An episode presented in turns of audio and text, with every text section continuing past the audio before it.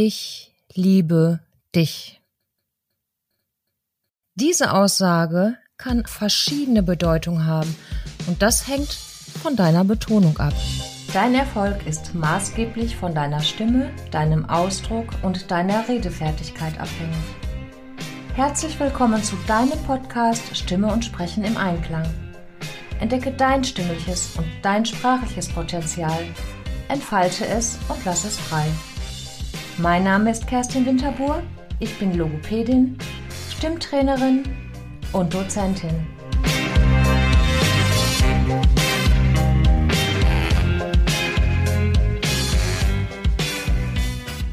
Herzlich willkommen zu deinem Podcast Stimme und Sprechen im Einklang. Mein Name ist Kerstin Winterbuhr und das Thema der heutigen Episode lautet Ich liebe dich. Der Ton macht die Musik.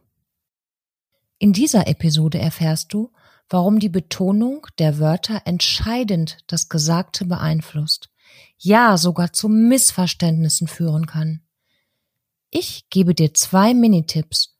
Damit kannst du mal ausprobieren, ob du das eh schon anwendest und falls nicht, wie es für dich ist. Die Betonung hebt das Verstehen von Sprache deutlich hervor. Wir schenken eher dem Bedeutung, wie etwas gesagt wird, als dem, was inhaltlich gesagt wird. Die Betonung ist auch beim Schreiben erforderlich. Es ist heutzutage nahezu unvorstellbar, wie in den Zeiten vor unseren geliebten Emojis kommuniziert wurde.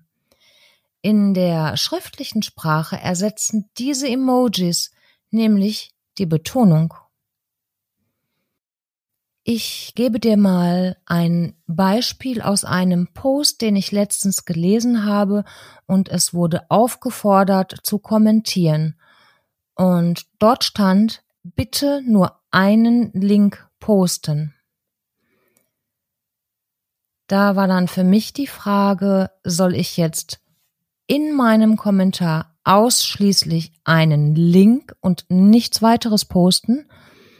Oder sollte ich, falls ich denn etwas poste und etwas schreibe, nur einen Link dazu und nicht mehrere Links dazu posten? Denn das war von der Bedeutung her nicht herauszulesen. Und da denk vielleicht mal dran, wenn du schreibst, bitte nur einen Link posten. Was genau ist gemeint?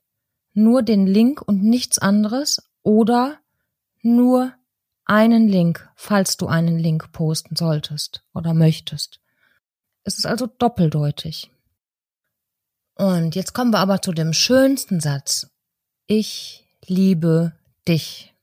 Also wenn das nicht die Aussage schlechthin ist und du glaubst, dass das ja wohl eindeutig sei, mm -mm.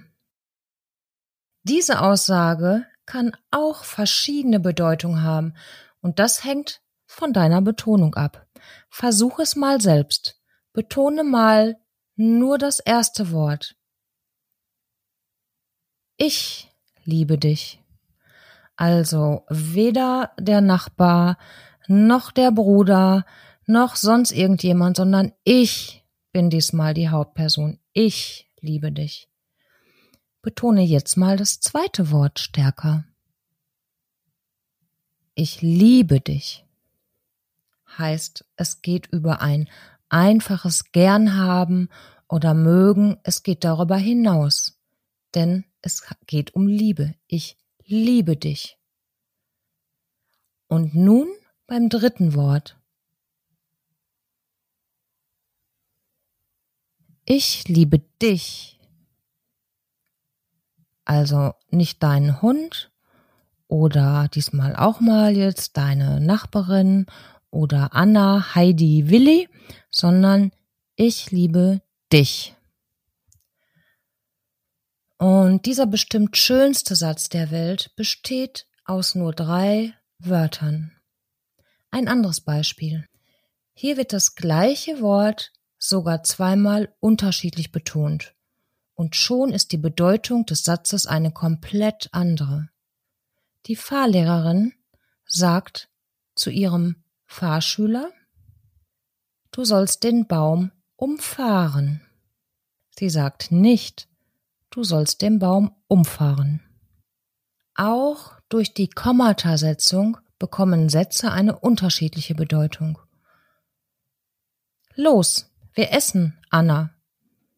Dieser kleine Satz beinhaltet zwei Kommatas, und zwar einmal nach los und das zweite ist nach essen. Los, wir essen, Anna. Also hier bekommt Anna die Aufforderung, dass gegessen wird. Wenn ich aber sage, los, wir essen Anna, also nur das Komma hinter los, haben wir eine andere Bedeutung. Und wollen wir dann mal hoffen, dass Anna keine Person ist, sondern vielleicht ein Berliner, der jetzt vielleicht Anna heißt. Würde auch dazu gut passen, ne? Ein nächster Satz. Er will, sie nicht. Ein Komma gesetzt hinter will. Eine andere Bedeutung. Er will sie nicht. Da ist gar kein Komma. Die Bedeutung ist eine andere. Ja, die verrückten geliebten oder halt ungeliebten Satzzeichen können manchmal sogar lebensrettend sein. Zumindest früher, wenn gesagt wurde, hängt ihn, nicht laufen lassen. Da hätte diese Person wahrscheinlich lieber gehört, hängt ihn nicht, laufen lassen. Beim ersten, das Komma nach ihn, hängt ihn, nicht laufen lassen. Und beim zweiten Satz das Komma nach dem Nicht hängt ihn nicht laufen lassen. Nur durch die Verschiebung des Kommas eine komplett entgegengesetzte Wirkung. Das gibt es auch im Englischen. When Annie leaves the house it's dark. Oder When Annie leaves, the house is dark. Einmal ist, wenn Annie das Haus verlässt, es ist dunkel draußen, zum anderen Mal ist das Haus dunkel, wenn Annie oder Annie denn dann gegangen ist. Ein weiteres Beispiel liegt in der Groß- und Kleinschreibung. Der Gefangene floh. Die Betonung ist hier komplett identisch. Der Gefangene floh, der Gefangene floh. Und die Bedeutung ist durch die Groß- und Kleinschreibung komplett verschieden, denn einmal schreibe ich gefangen klein und Floh groß. Das heißt, ich habe einen Floh gefangen, zum Beispiel für meinen Flohzirkus. Und beim zweiten ist es derjenige, der aus oder diejenige, die aus dem Gefängnis fliehen. Also komplett zwei verschiedene Bedeutungen ein anderes oder ein anderer Satz wäre er doch nur Dichter, das heißt, ich wünsche mir einen Poeten, oder wäre er doch nur Dichter, zum Beispiel der Wasserhahn, oder auch vielleicht Dichter im Sinne von betrunken sein.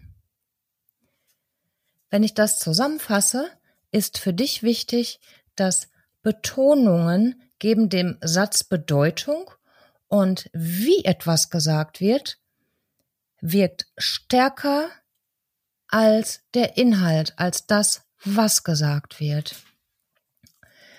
In der schriftlichen Sprache helfen dabei Emojis, die Setzung der verschiedenen Kommatas und auch die Groß- und Kleinschreibung. In der nächsten Folge wird es das erste Interview geben in dem meinem und deinem Podcast. Das Thema wird sein Sprechen im Podcast. Und mein Gast ist ein echter Profisprecher. Lass dich überraschen von ihm, inspirieren und mh, mm, er gibt dir wertvolle Tipps und lass dich dann auch verführen von seiner so tollen, unverwechselbaren Stimme. Entdecke auch du dein Potenzial, entfalte es und lass es frei. Ich freue mich über deine Anregung, über Lob, Kritik und deine Wünsche. Und jetzt versuch doch mal, dieses über 2000 alte Jahre Zitat von dem römischen Dichter Vergil. Er ist 70 vor Christi geboren und lebte bis 19 nach Christi. Versuche dieses Zitat auf verschiedene Weisen zu betonen. Alles besiegt die Liebe. Viel Spaß dabei. Deine Kerstin.